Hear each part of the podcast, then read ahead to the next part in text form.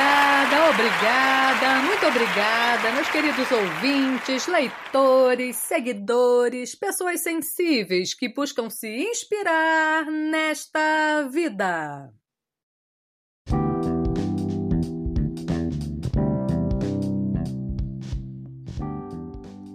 E então, pessoas sensíveis, como estão nesta primeira sexta-feira de 2024? Ansiosos para o primeiro podcast deste ano? Eu sei que sim. E saberiam me dizer de que tipo de poema gostam mais? Dos de amor, dos que falam da morte, de esperança, dos hilários, Sei que são todos maravilhosos porque traduzem as facetas humanas. Mas eu vou contar um segredo. Eu adoro os poemas simples.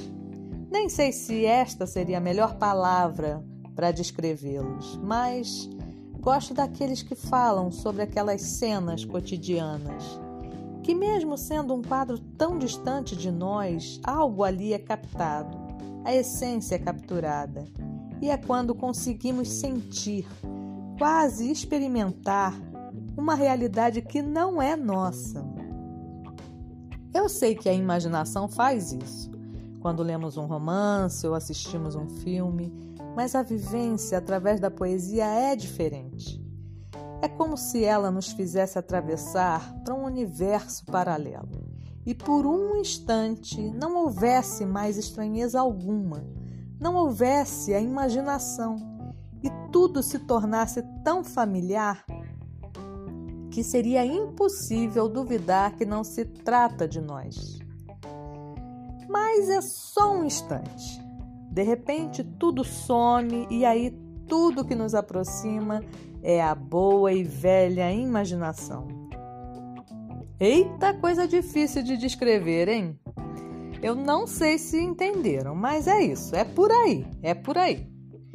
E para ficar mais fácil, trago T.S. Eliot, poeta, dramaturgo e crítico literário norte-americano que viveu de 1888 a 1965, um dos maiores nomes da poesia moderna inglesa e ganhador do Prêmio Nobel de Literatura em 1948.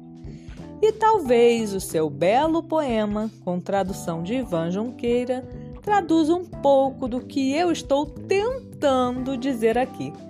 Preparados? Vamos ao poema?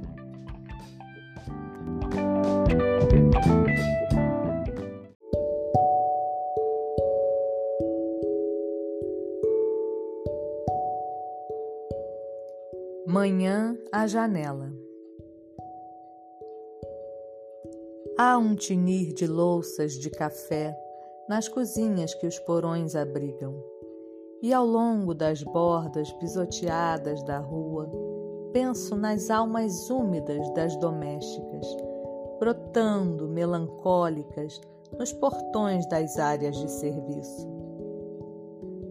As ondas castanhas da neblina me arremessam retorcidas faces do fundo da rua e arrancam de uma passante com saias enlameadas um sorriso sem destino que no ar vacila e se dissipa rente ao nível dos telhados.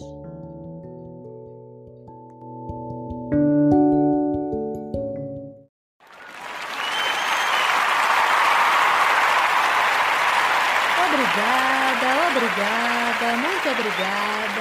Bom, por hoje é só. Eu espero que tenham gostado. E nos falamos em breve no próximo podcast do Lu Artístico.